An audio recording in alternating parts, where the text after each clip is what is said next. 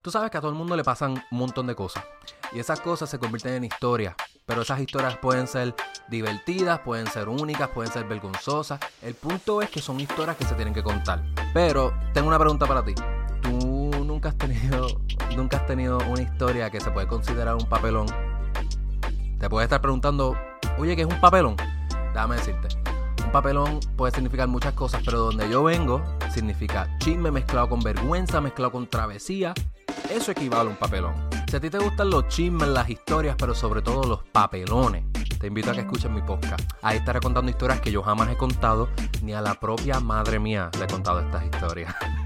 También estaré entrevistando a todo tipo de personas, pero sobre todo me aseguraré en darles el mejor contenido mío posible. Mi nombre es Cisco Viera y esto es El Papelón.